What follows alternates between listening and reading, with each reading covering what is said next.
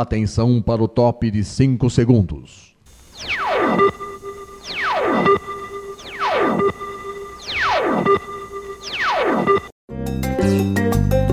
Está no ar o programa Making Off.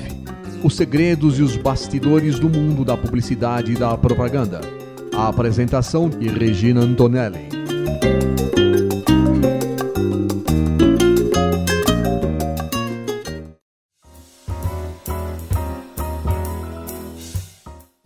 Começando mais um programa Making Off. Eu sou Regina Antonelli, aqui na Rádio Mega Brasil Online. E também estamos no canal do YouTube, é claro. É, se, mas eu preciso passar, antes de eu falar, o entrevistado de hoje, que é uma figura muito legal, é um queridão, é um queridaço, tá? Um queridaço. Antes de eu falar, eu preciso passar uma mensagem para vocês. Se vocês tiverem alguma sugestão de pauta para passar para a gente, anote producal.makingoff.megabrasil.com.br. Aí você vai falar assim, Regina, mas e aí? O que, que você quer de sugestão de pauta? Gente, tudo que vocês tiverem sobre bastidor de ações de comunicação, seja uma campanha publicitária, uma promoção, é, todas as formas, como, é que foi fazer aquela ação e como é que foi se comunicar com aquele público que você pretendia com essa ação, tudo isso interessa para o making off. E, e, e você que está vendo aqui pela primeira vez a gente, Saiba que o programa vai ao ar toda quinta-feira ao meio-dia, com reapresentações às sextas às quatro da tarde e aos sábados às sete da noite. Isso na rádio. E para você ouvir, acesse www.radiomegabrasilonline.com.br. Mas também estamos no canal do YouTube, o canal da Mega Brasil. Entra lá, acha lá o programa Making Off, se inscreva lá no canal toca o sininho do making off, porque toda vez que tiver uma entrevista nova, você vai ficar sabendo e você não vai querer perder, não é mesmo? Bom, gente, agora vamos lá, vamos lá. Hoje o making off está recebendo um queridaço, como eu falei. Tá? Hoje a gente está com o jornalista Ricardo Mitucci. Ricardo, muito obrigada viu, por você estar tá aqui, você ter aceito o convite, tá aqui para falar sobre um monte de coisa que você faz. Quer dizer, na realidade, não vou, nós vamos falar só sobre duas coisas, porque não vai dar, né? Não vai dar, né? E é, eu vou fazer uma apresentação do Ricardo, tá? Antes da gente começar a conversar. Viu? Obrigada, viu, Ricardo? Eu que agradeço, querida. É sempre um prazer estar aqui com vocês. Muito bom. Ricardo, olha, a gente se conhece já há muito tempo, ele já trouxe muita gente aqui para ser entrevistado e hoje é ele o entrevistado. Hoje é, hoje é o dia dele. Vamos lá. O Ricardo Mitucci, como eu falei, ele é jornalista. Ele também atua como palestrante, redator, roteirista, produtor, editor, ghostwriter, narrador de audiolivros, mediador de debate, debates, mestre de cerimônias e consultor para assuntos do mercado editorial e livreiro. Vocês estão entendendo quem está aqui, né? Ele também é idealizador e apresentador do talk show litero-cultural Epígrafes e criador da série Epígrafes Pocket, produzida com exclusividade durante a 25ª Bienal Internacional do Livro de São Paulo em 2018. É sócio proprietário da Boutique de Comunicação e Conteúdo MTT Comunicação, coordenador da Vivência Laboratório de, Litera de Leitura, metodologia de leitura compartilhada criada pelo professor pós-doutor Dante Galeano.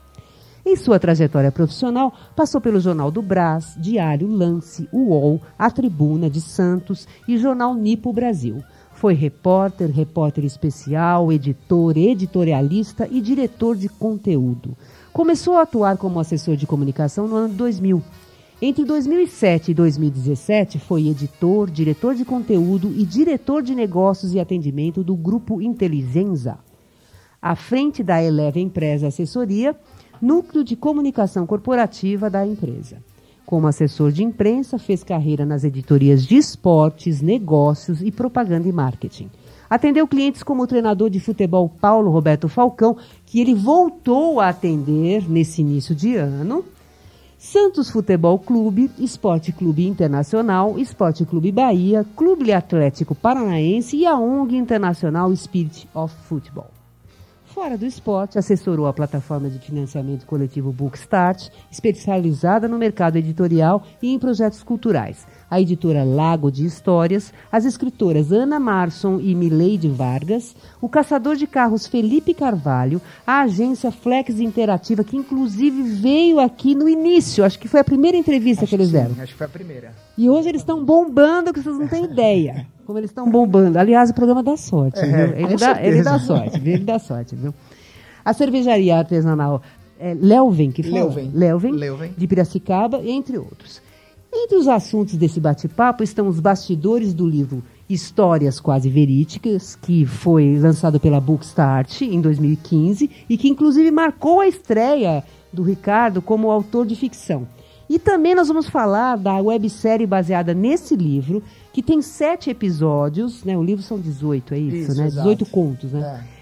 que tratam de situações aparentemente triviais, protagonizadas por personagens pitorescos. Muito obrigada novamente por você estar aqui. Imagina, eu eu já vou falar que eu assisti todos. Gostou? Adorei. Ah, que bom. Achei muito legal. Aquele do médico achei sensacional. Doutor Santinho. Aquele lá é, é muito engraçado, é muito engraçado. E me diz uma coisa, você é natural de onde? Você é daqui mesmo, de São Paulo? Eu sou de São Paulo, mas antes até de continuar, já que você falou que assistiu, gostou, então eu queria te entregar o Ah, livro, Olha tá? aqui, muito obrigada. Depois eu quero, quero seu autógrafo. Já, tá, já trouxe Ah, autografado, já tá aí autografado. Trouxe com o Oh, maior meu prazer, como céu, retribuo o seu elogio. Você é uma super querida, Ah, muito obrigado. Bom, que bom, muito Espero bom. que goste do livro também, que Não, é a base certeza. da websérie, né? Com Foi- certeza, foi, já, né? vou, já vou colocar ele lá.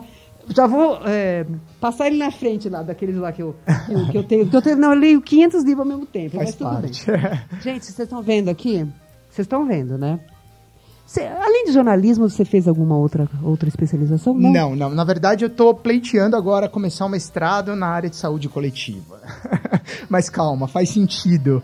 É, eu, como você mesmo leu na minha apresentação, eu sou coordenador de laboratório de leitura. Sim. E o laboratório de leitura, ele surgiu na Unifesp como laboratório de humanidades. que legal. Para a humanização do ensino da saúde por meio da literatura. Aham. Basicamente, a literatura clássica. Uhum. E eu aceitei um convite do professor Dante Galian, que é o coordenador da, da disciplina, né? Ele é diretor do Centro de História e Filosofia da Unifesp. E eu estou tentando entrar no mestrado para falar sobre literatura, educação e saúde. Ai, Por isso, bacana. saúde coletiva. Mas a minha formação na graduação é jornalismo na Universidade Metodista. Muito bom, muito bom. Mas vamos, vamos, vamos, vamos já começar falando histórias quase verídicas. o lá. livro. O livro. Vamos lá, capa, gente. Vocês estão vendo uma vaca aqui virada de ponta cabeça. O que, que é isso? Por quê? Porque é insólito você Tem uma história com a vaca? Não, não, Não. Na verdade, não tem uma história. No É. livro não, não existe uma história é, É. falando sobre uma vaca ou alguma coisa nesse Uhum. sentido. Mas o que existem são histórias tão insólitas quanto uma vaca com as quatro patas pro ar, assim, enrijecida, entendeu? Sim. É, então a proposta da editora na época do lançamento foi justamente mostrar na capa que, assim como uma vaca com quatro patas pro ar do lado de um copo de leite, Uhum. né, algo que se você numa primeira observada fala, tá, mas o que, que é isso? Como você mesmo tá me perguntando, Uhum. A sensação de, tá, mas onde isso vai parar? Uhum. É basicamente a sensação que norteia quase todas as histórias desse livro. Então, a- o conceito da capa foi justamente é, provocar os leitores Uhum. a para onde tá indo essa história que eu não tô entendendo, entendeu? Justamente certo. porque são situações aparentemente normais, é, mas que com o desenrolar delas você vai vendo que tem muita coisa inesperada, muita coisa surreal no meio delas. Tanto quanto uma vaca com as quatro patas pro ar, Muito entendeu? bom. Gente, olha, vocês que, que estão nos ouvindo e não estão vendo, é uma vaca mesmo virada de ponta cabeça. Depois, olha, acessa lá no canal do YouTube, tá? Que lá eu tô mostrando aqui, ó. Tô mostrando bem perto aqui, ó. Aqui, aqui, ó. Tá bem pertão. Aqui, tá vendo a vaca? A vaca com, com o copo de leite. Vocês vão querer ver. Mas agora vamos lá. Por que é que você. Tudo bem, foi em 2015 que você acabou é, iniciando, né, eh, in- in- ingressando na, na área de autor. ficção como autor, né? É. E como é que foi isso? Como é que, como é que foi essa decisão? Por que, que você já estava nos seus planos? Já era uma meta que você, que você já tinha feito? Conta um pouco disso. Desde criança, Regina, eu sempre quis escrever. Eu, eu tenho certeza que eu fiz jornalismo porque eu queria escrever. A questão é que no jornalismo você não escreve o que você quer, né? É, É, e eu só fui descobrir isso depois de maduro. Não me arrependo, naturalmente, mas eu queria realmente ter esse trabalho autoral, né? Escritor de ficção. E aí, em 2015, é, veio essa oportunidade, né, por meio de financiamento coletivo, né, é, é, financiamento coletivo que me permitiu lançar essa obra, Histórias Quase Verídicas. E a partir daí eu falei, não, é isso que eu quero, né? Só que nós vivemos num país em que, infelizmente, é, sobreviver da literatura apenas Sim. é difícil. Verdade. Então eu mantive uma carreira paralela, né? Eu continuei escrevendo uhum. é, com muito amor, com muita paixão, mas mais como um hobby, Sim. né? É, e continuei trabalhando numa agência que era Sim. no Grupo Inteligência, onde eu fiquei por 10 anos. Então era objetivo de vida, assim, escrever. É, só que no primeiro momento eu achei que eu ia escrever apenas por hobby, talvez uhum. publicando só na internet internet, ou publicando só no, no livro digital, né, nas uhum. plataformas de publicação como o KDP da Amazon. Mas quando veio a oportunidade de financiar coletivamente uma obra e imprimi-la, é, que é o sonho de todo escritor, falei, não, então o caminho é esse. E aí que realmente em 2015 eu enveredei e adotei a carreira de escritor como uma carreira paralela de jornalista. Muito bom. Olha, gente, nós vamos ter que fazer um intervalo. Vamos viu? lá. Porque já está piscando lá, mas a gente vai continuar falando do Histórias Quase Verídicas, tá? O livro porque eu quero saber, e eu acho que vocês também vão querer saber como é que foi a escolha das histórias, né? Os personagens, né? Peraí, gente, a gente já volta já já.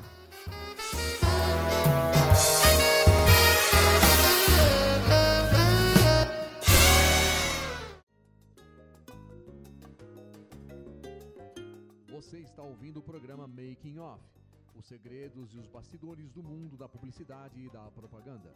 A apresentação de Regina Antonelli.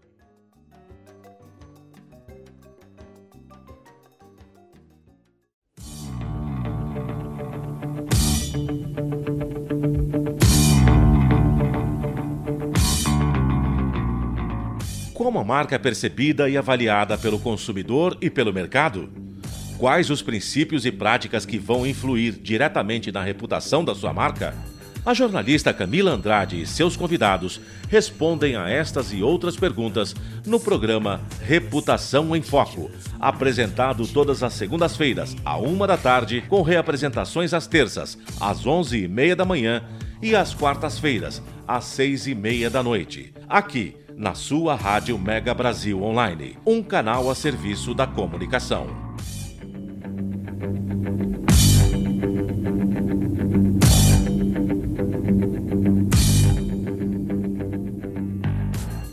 Mosquito da dengue agora também transmite chikungunya e zika e é ainda mais perigoso para mulheres grávidas, principalmente nos primeiros três meses de gravidez, porque pode causar microcefalia nos bebês. É preciso combater os criadouros e se proteger todos os dias, passando repelente e mantendo portas e janelas fechadas ou com telas, e usando blusas e calças compridas e também meias. Se você está grávida, proteja-se. Se o mosquito da dengue pode matar, ele não pode nascer. Ministério da Saúde, Governo Federal. Making Off está de volta com os segredos e os bastidores do mundo da publicidade e da propaganda. A apresentação de Regina Antonelli.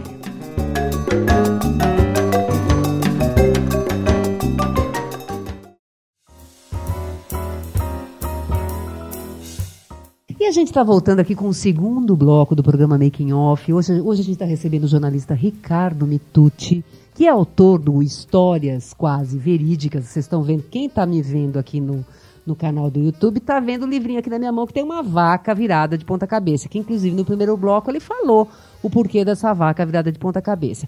Mas vamos lá.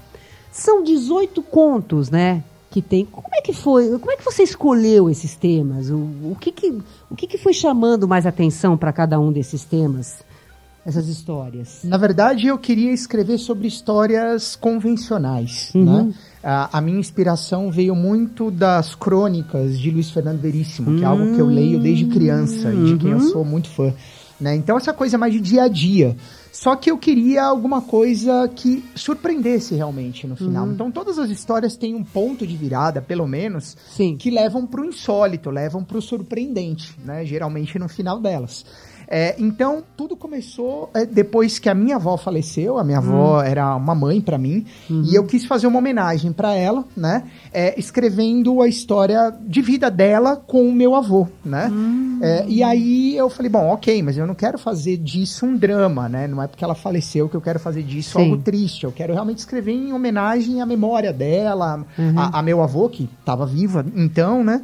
E eu comecei por essa história. E aí as histórias começaram a não se encadear, porque elas não têm conexão uma com a outra no livro, mas elas começaram a surgir para mim é, do meu dia a dia, literalmente. Então, histórias Uhum. que me contavam, histórias que eu comecei a ouvir no transporte público, porque eu sou usuário de transporte público, Uhum. e isso para mim é fantástico, porque você vai pescando uma coisa Com ou certeza. outra. Nossa, né? é muita coisa que a gente escuta. Exatamente. E Escuta aí, e vê, né? sempre as mesmas coisas, né? Você ou- ou- ouve, às vezes você escuta, e isso vai me dando combustível, foi me dando combustível para poder realmente criar ficções, né? Por isso até da- do nome, histórias quase verídicas. São histórias que poderiam muito bem ser verídicas, Sim. mas não são porque elas têm esse ponto de virada que levam para o inesperado, para o surreal.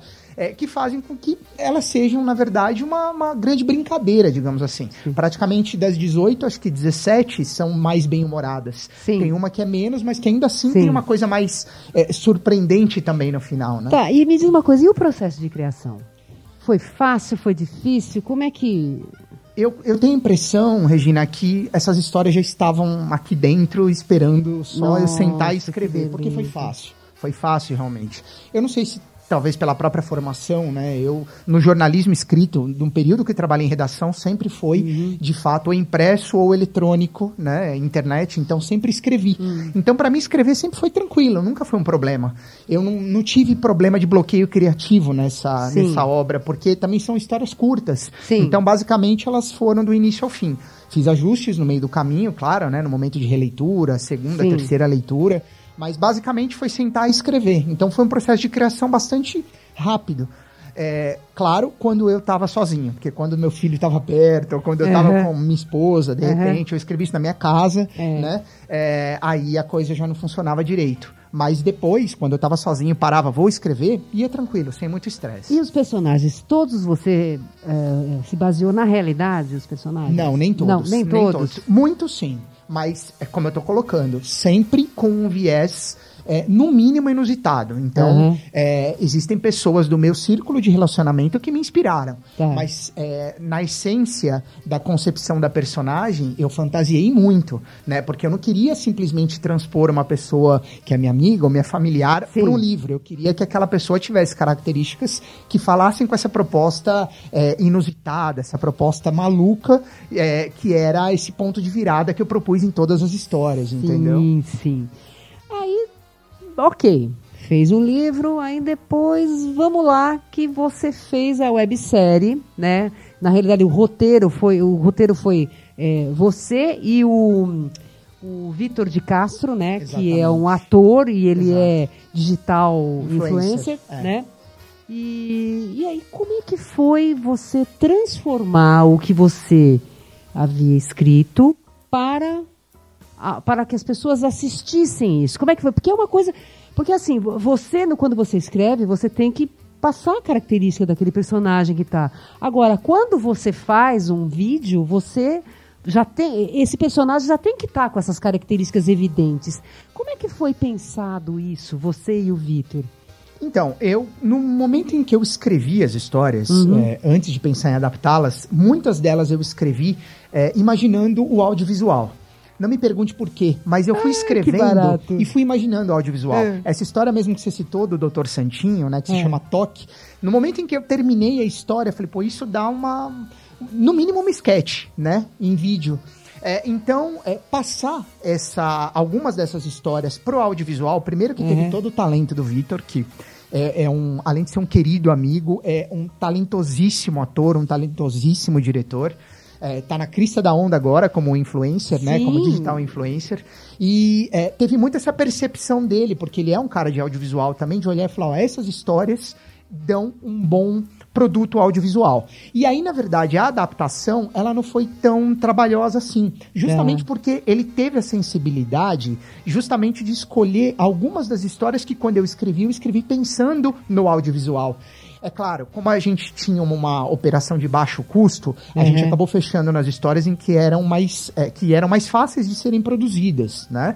É, que não exigia uma estrutura grande, em termos Sim. de locação, de casting e tudo mais. Mas é, no momento em que você lia a história no livro, você falava, pô, isso dava pra virar um audiovisual, dava pra virar um sketch, dava pra virar um filme, uma websérie, né? Então, não foi tão complicado passar do escrito pro audiovisual, né? E as sete, as sete, os sete episódios que vocês colocaram na websérie, que vocês na realidade tiraram dos 18 contos, então quer dizer que são as, as sete que é, as sete histórias que, que realmente dariam bons vídeos. é? Exatamente. As que mais é, é, evidente ficavam é, uma produção audiovisual, entendeu? Tá, entendi. É claro que há outras no livro que também poderiam ter sido produzidas como uma, uma- um episódio da websérie, ou mesmo Aham. como um curta-metragem, ou até um longa-metragem. Só que é, elas exigiriam uma produção mais encorpada. E a nossa produção, ela foi bastante limitada. Ela foi operação de guerrilha, como o Vitor gosta de dizer. É, inclusive ele deixou um vídeo pra gente, e depois a gente vai colocar,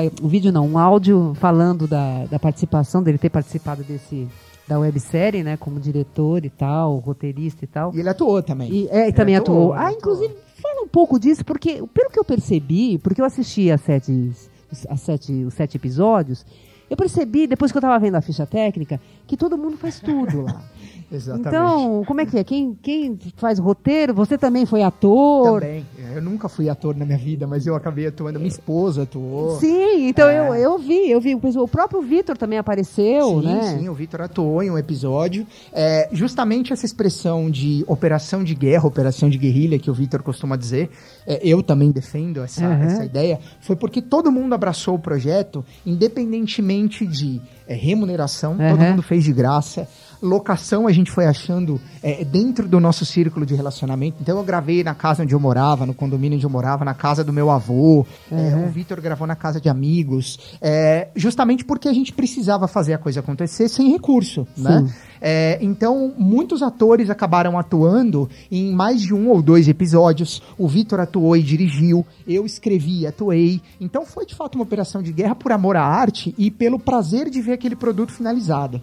Entendeu? Por isso que a gente teve essas repetições do próprio elenco em mais de duas ou três é, histórias. Né? Você vê um mesmo ator atuando em duas, três histórias e a gente se desdobrando para cumprir várias funções ao mesmo tempo. Então, e os episódios eles acabaram ficando com três minutos e meio, mais ou menos, né? Sim. Até quatro, acho É. que não, acho que não, não ultrapassou Teve um isso. que passou, Talvez- acho que ficou em torno de seis minutos, mas né, foi o máximo, assim, em torno É, de quatro então. minutos em média. Tá, agora vamos lá. É, fala assim, um- só um pouquinho de cada, de cada episódio. Por exemplo, você falou, você falou do toque, que é a história do médico, É, né? Que é. ele vai. é, ele tinha obsessão, né? Por, por Exato. sempre estar fazendo a anamnese com as- com as pessoas. Exatamente. E a cena é muito engraçada, viu? É muito engraçada. Eu vi, eu, acho que foi o primeiro que eu vi. Eu falei assim, gente do céu, muito engraçado. É, foi a história que abriu a websérie. Na verdade, assim, Regina, a gente primeiramente montou a, a websérie como um curta-metragem. Tá. E o ano passado nós fizemos um lançamento fechado no Cine Tá. Matilha, aqui em São Paulo, Tá. só para convidados, Ah. para que todo mundo realmente visse a Uhum. obra pronta. Tá. Eu entreguei um livro para cada um, né, em agradecimento, uma cópia do, do filme para Uhum. cada um, e nós inscrevemos em alguns festivais, eu e o Vitor.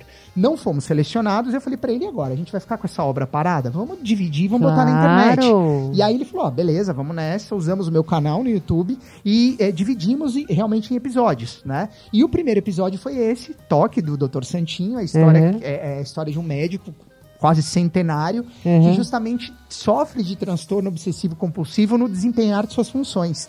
Então, quando ele passa pela rua e de repente alguém o para para cumprimentá-lo, Uhum. ele já começa a examinar a pessoa no meio da rua. Mas foi muito engraçado ele começando a abrir o botão da camisa do moço e o moço olhando assim. Não, foi muito engraçado aquilo lá, muito engraçado. Exatamente. Essa é a história que abre a websérie, né? Uhum. A, a Toque. Depois dela a gente teve mais seis. Eu não vou lembrar exatamente a ordem, Uhum. mas a gente teve uma contando é, sobre uma discussão de relacionamento de um casal. É, com base numa grande, de um grande mal entendido acontecido numa rede social, né? Sim, O que claro. É, é bem comum, né? Muito Quem comum, nunca, quem né? nunca, né? quem nunca. Tivemos uma história de uma menininha daquele tipo que fala tudo que vem à cabeça, Sim. né, é, dentro de um elevador, então ela começa a apontar os defeitos, entre aspas, das pessoas, e a mãe e o pai todos, os dois constrangidos, né, Esse elevador vocês filmaram aonde? no prédio onde eu morava. Ah, é? Aliás, um agradecimento ao síndico, ex-síndico do prédio, que parou tudo lá, os vizinhos abraçaram Olha a ideia, só, a gente bacana. travou o elevador para gravar lá dentro. Nossa, que legal. Eu acho muito É. legal ver quando as Foi pessoas isso. É, entendem isso aí, viu? mesmo, né? E, e, enfim, é, essas foram três, é, citei três, né? É, tiveram mais, mais quatro histórias. Macho. Macho, é, de um, de um senhor gaúcho que na verdade era um, é, ele era metido a, a ser macho É, realmente, é. né? Só que ele era um grande fanfarrão. E aí, no final da história, ele faz uma grande de uma história mal resolvida dos tempos de escola ainda, né? Isso. De um ex-aluno que ficou de recuperação e de repente ele se depara com um paciente que é o professor que o deixou de recuperação.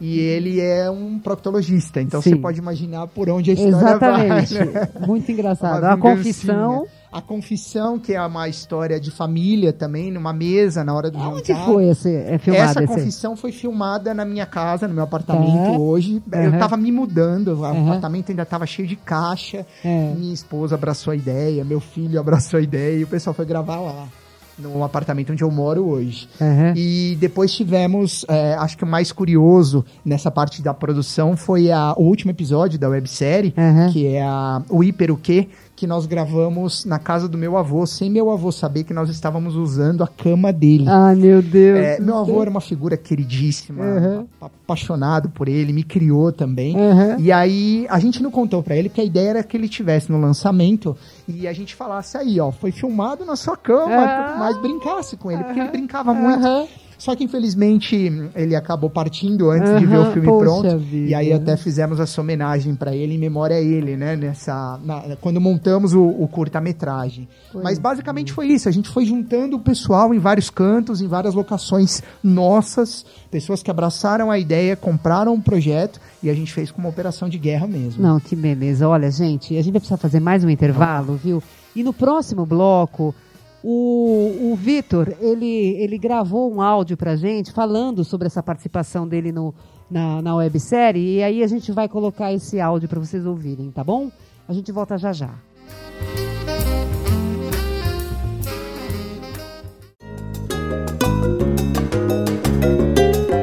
Você está ouvindo o programa Making Off, os segredos e os bastidores do mundo da publicidade e da propaganda. A apresentação de Regina Antonelli.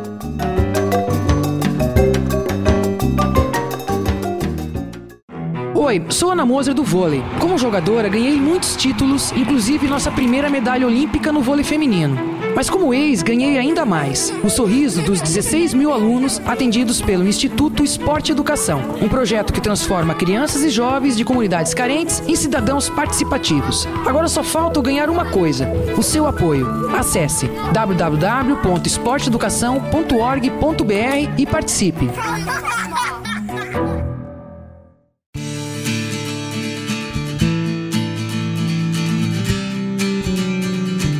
As relações de consumo entre empresas e consumidor estão no foco do programa Consumo em Pauta. Semanalmente, a premiada jornalista Ângela Crespo comanda um time de especialistas no assunto, trazendo notícias e informação, políticas de defesa do consumidor e entrevistas com autoridades. Participação especial dos advogados Vinícius Varg e Ana Paula Satek.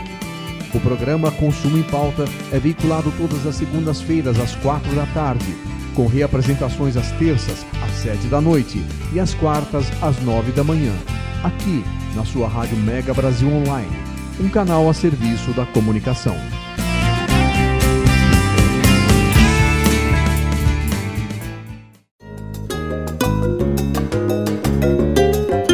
Making Off está de volta com os segredos e os bastidores do mundo da publicidade e da propaganda.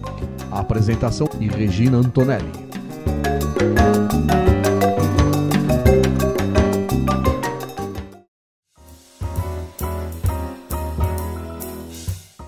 gente está voltando com o terceiro e último bloco aqui do programa Making Off. Hoje a gente está com o jornalista Ricardo Mitucci. Ah, que pena, pô. Já estamos no último bloco, cara. É muita coisa para falar, meu Deus do céu. Eu volto Mas- quando você quiser. Ah, com certeza, com certeza. Aliás, você tem muitas coisas para falar ainda de outras áreas que a gente não está comentando aqui, não está falando aqui, né? De outros projetos que você tem.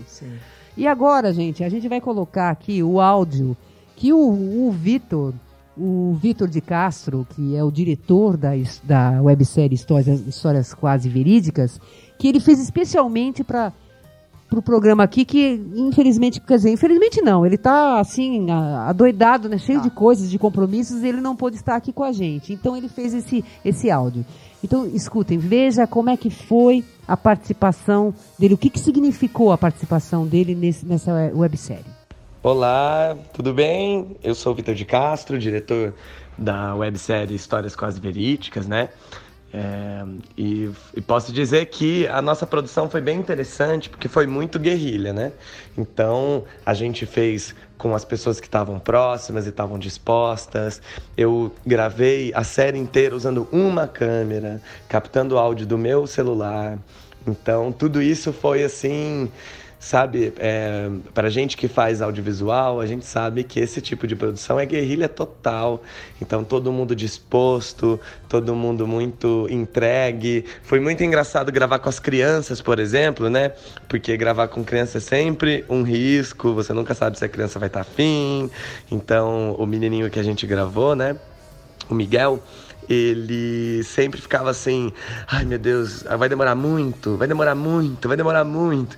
Então foi bem engraçado, assim, bem divertido gravar. E no final das contas, toda essa diversão foi pra tela. Então eu fiquei bem feliz com o resultado final também. É isso. Um beijo. Ah, que bacana, né? Muito legal. Muito, legal. É a operação de guerrilha mesmo que você estava falando, ele também Exatamente. fala muito disso, né? Exato. Não, é muito bacana mesmo. Mas me diz uma coisa, é, qual que é o perfil do público que lê o livro e o que assiste a websérie? Como é que você, como é que você vê isso? Bom, quando eu, eu lancei o livro, até porque era a minha primeira incursão nesse, nesse mercado, nesse segmento, né? Era uma carreira nova para mim que estava começando. Eu tive naturalmente muito apoio do meu círculo de relacionamentos mesmo, né? Então, Sim. familiares, amigos, colegas, colegas de trabalho. E depois o, o livro acabou caminhando para outras pessoas, pessoas que eu não conheço, né? Que eu acho que é o sonho de todo autor, é fazer com que o livro realmente ganhe vazão, Uhum. né? E isso acabou acontecendo. É, mas o, o meu público basicamente é um público adulto, até por outras coisas que eu faço. Eu não tenho Sim. um público muito jovem que acompanha meu Sim. trabalho, né? É, mas o que, que aconteceu? Na, na Histórias Quase Verídicas, a websérie, como a gente levou basicamente dois anos entre o início da produção e a veiculação agora no meu canal, e nesse período o Vitor, ele se consolidou como um digital influencer, como um youtuber, realmente de destaque hoje no mercado, é, ele acabou criando uma massa de seguidores muito grande e muito jovem. Uhum. né? O Vitor tem muito seguidor jovem, principalmente. Não tem o perfil do público exato Sim. dele, mas pelo que eu acompanho nas redes sociais, ele tem um público jovem bastante grande. E aí, quando ele começou a divulgar a websérie, parte desse público dele migrou para conhecer meu trabalho. Aham. Né? Então, é, eu acabei ganhando um público graças ao público do Vitor, graças ao trabalho e ao envolvimento do Vitor. Uhum. Esse trabalho só existe por causa do Vitor, porque o Vitor ele é irmão do meu primeiro editor, o irmão do editor deste livro. e aí ele me procurou falando, ó, eu queria produzir esse livro. Olha Isso lá em bacana. 2016, um pouco depois do lançamento. É, então, essa websérie só existe por causa do Vitor.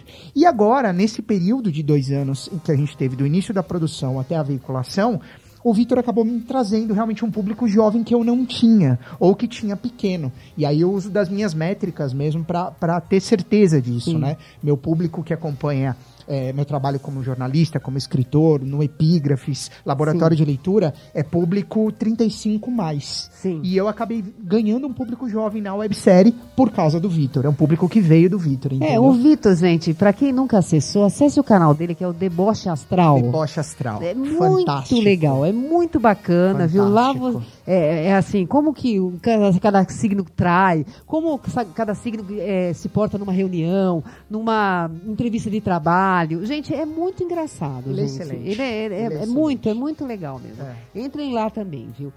Esse é o primeira, a primeira websérie que você faz? É a primeira. Eu, eu, quando eu fiz, como eu falei, eu imaginava ter alguma coisa de Uhum. audiovisual, mas eu não tinha nem é, condições de colocar essa ideia em prática.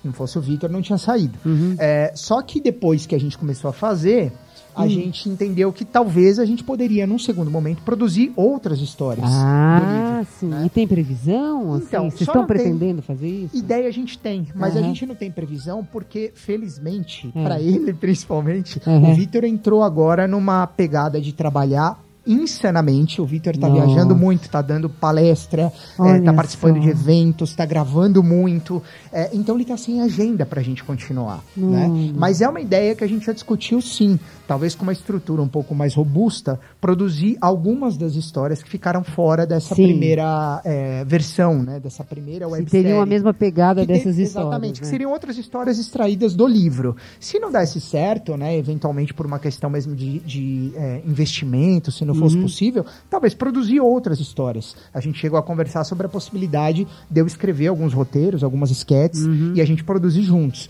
Mas realmente por falta de agenda hoje, essa ideia ela tá em cima da mesa, ela não tá engavetada, ela tá em cima da mesa. Quem sabe a gente consiga, mas ainda não tem uma previsão. É, mas acho que vai conseguir. Tomara, vai, vai conseguir. eu gostei sim. muito dessa brincadeira. Não, eu achei muito. Eu já, eu já participei como atriz também de um documentário, de um. De um. É, é um, docu, é um documentário, um, é, é curta-metragem. Aham. Curta, não um documentário, curta-metragem. E eu fui também uma atriz nesse. Que legal. E também fiz a mesma coisa, entendeu? Não ganhei nada, mas eu falei assim, não, eu quero pela experiência. E eu fui lá, fiz, aí, sei lá, participaram também, eu partici- o, a, a, a série participou de, de concursos e tal, não sei o quê, não ganhou nada, mas eu achei ótimo. É uma experiência muito legal. Eu achei né? muito legal, porque eu gosto muito dessa coisa de arte, assim, sabe? Eu sou, assim, É, fana- eu é, gosto demais disso aí. Eu gosto também. muito. Mas agora, olha, mudando um pouquinho de assunto, eu queria que você falasse um pouquinho sobre o mercado livreiro que você conhece, você está por dentro disso, né?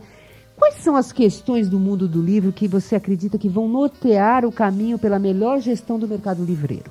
Pois é, eu acho que é, aqui no Brasil, principalmente, a gente vive uma fase é, de transição bastante é, profunda do mercado editorial, né? É, eu não acho que é uma crise do mercado editorial, como muita gente fala. Eu acho que é uma crise, talvez, de um modelo muito focado é, na mega store, né? A gente vê aí um problema sério de sobrevida de livraria cultura e de Sim. Saraiva, né? Sim. Mas porque é um modelo que hoje já não cabe mais na nossa realidade. Agora, eu não acho que nós somos um país de poucos leitores. A questão é que somos um país muito grande.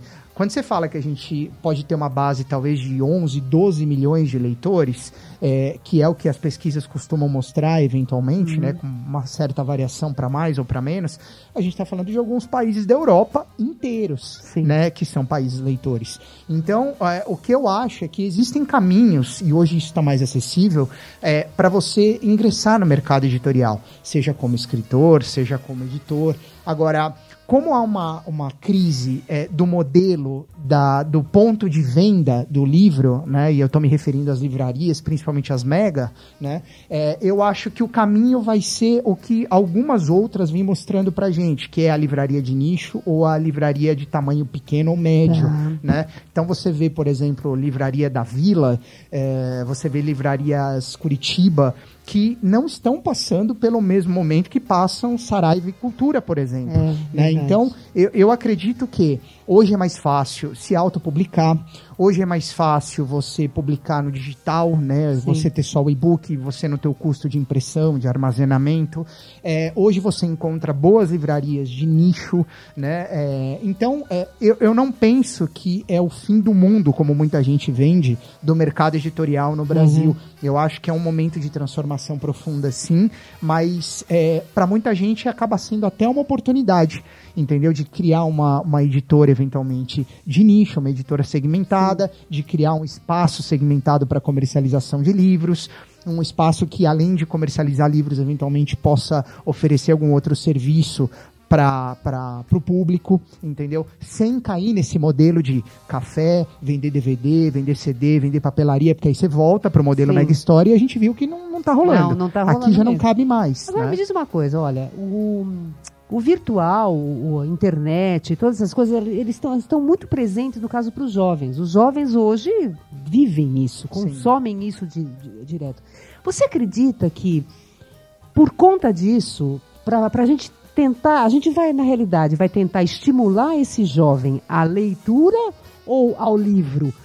Como é que você vê isso? Você acha que é, pode ser uma coisa. é, é, a gente consegue ainda resgatar esse jovem para que ele pegue um livro e leia esse livro, pegue esse livro na mão, ou não? Consegue, certamente. Tem muita gente que acha também que o papel acabou, está em vias de acabar, Uhum. é, mas isso acontece na nossa história, né? Quando chegou a, a TV, achavam que o rádio ia acabar, e o rádio nunca acabou. É. Né? Eu acho que é questão de você se reinventar. É, o meio digital e o mercado editorial tem ótimos cases para mostrar isso. O meio digital, ele não só hum, ele traz novos leitores, principalmente Uhum. esse público mais jovem, como ele converte leitores para o meio impresso também. Então você tem cases de escritores que se lançaram num primeiro momento apenas no digital, Tá. fizeram milhões de visualizações, venderam milhões de livros Olha digitais e acabaram migrando para o papel depois, Certo. entendeu? E fidelizaram pelo menos boa parte desse público jovem, em vias de regra é mais jovem, que é, veio com eles no digital, trazendo para o impresso. Então eu acho sim, eu não vejo como é, uma concorrência, muito mais uma concorrência desleal, como Uhum. é, é, uma espécie de canibalização, não. Eu acho que eles precisam conviver juntos. Né? Os meus dois livros, tanto Histórias Quase Verídicas quanto Órfãos de São Paulo, que é o mais recente, é meu romance, eles estão disponíveis em e-book também. Tá. E precisam estar. Porque Sim. tem gente que já não tem mais a, o interesse de consumir no papel, É. porque não tem espaço para guardar livro em casa. Eu já sou do tipo que gosta de ter biblioteca em casa. Sim. Né? Mas então eu, eu vejo que a internet e o, o- a leitura digital, focada especificamente no, no produto livro, ela pode e não só pode, como ela traz sim é, jovens leitores ou outros leitores para o meio impresso também. Agora, se vai é, fazer com que seja a subsistência do meio impresso, eu não sou capaz de dizer. Mas eu penso o seguinte, Regina: a pessoa pode não estar lendo no livro, mas se ela estiver lendo no e-book, estiver lendo, ponto, legal. É, é isso aí, entendeu? é Legal. isso aí. cabe à indústria se reinventar. Né? Cabe à indústria fazer uma adaptação ao seu modelo, Uhum. mas para manter aquele público. Sim. Né? E não abrir mão daquele público e falar, ah, eles falei digital, não me interessa porque eu só publico livro impresso. Não, senão não faz sentido, entendeu? Não, mas tá certo, tá certo. Mas a gente vai. Tá acabando o programa, uma pena, porque a gente teria muito para falar. Olha aqui, gente, eu tô aqui, olha, com histórias quase verídicas do jornalista Ricardo Mitucci, tá? Tem uma websérie que tá no YouTube, acessa lá para assistir. São sete episódios engraçadíssimos, muito divertidos mesmo. Vocês precisam lá assistir, tá? Contatos, seus contatos. Quem quiser falar com você, quem quiser ver o seu trabalho, o que, que pode. Então, que na websérie pode acessar meu canal no YouTube, que é o youtube.com barra Ricardo Mitucci, né? É, lá também estão disponíveis os 41 programas que eu produzi do Epígrafes entre Sim. 16 e 18, que é um outro produto, é um outro projeto, né? É, para quem tiver interesse em adquirir tanto histórias quase verídicas quanto órfãos de São Paulo, é, pode ser diretamente comigo no e-mail contato arroba mituti, M-I-T-U-T-I, ponto com ponto BR, né? Ou na Amazon, também estão disponíveis na Amazon, tem um link especial que é o, o bit.ly barra Amazon underline histórias quase verídicas ou underline órfãos de São Paulo, né? É, e pode adquirir pela Amazon se preferir. E eu estou à disposição sempre que você quiser, sempre que você achar que eu posso colaborar de alguma forma, É, pode contar certeza, sempre comigo. Com certeza, Ricardo. Olha, muito obrigado. Eu que agradeço, Ricardo. querida. Foi um prazer, viu? Foi, nossa, foi muito legal mesmo e a gente sim vai conversar mais pra frente. Gente, então, o programa Make Off tá acabando. Ele é produzido por mim, Regina Antonelli, que também faz a produção editorial. A produção técnica é de Larissa Sugiyama. Se você quiser acessar, na rádio, para acessar na rádio é www.radiomegabrasilonline.com.br. No canal do YouTube, entra lá no canal da Mega Brasil, acessa o programa Making Off, vai lá, toca o sininho lá que você sempre vai receber as entrevistas para ver a gente, e aí você vai ver esse livro aqui que eu tô falando, da vaca, tá? Você precisa ver, tá bom? E se você tiver uma sugestão de pauta pra gente, producal.makingoff.megabrasil.com.br. Será que eu falei tudo? Não, não falei. Olha, eu esqueci de falar que o programa vai ao ar na rádio toda quinta-feira ao meio-dia, com representações às sextas às quatro da tarde e aos sábados às sete da noite. Beijo pra vocês.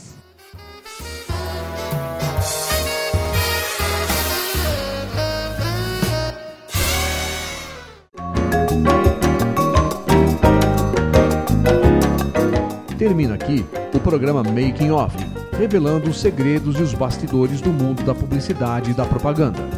Making Off é veiculado todas as quintas-feiras ao meio-dia, com reapresentações às sextas às quatro da tarde e aos sábados às sete da noite, aqui na sua rádio Mega Brasil Online. um canal a serviço da comunicação.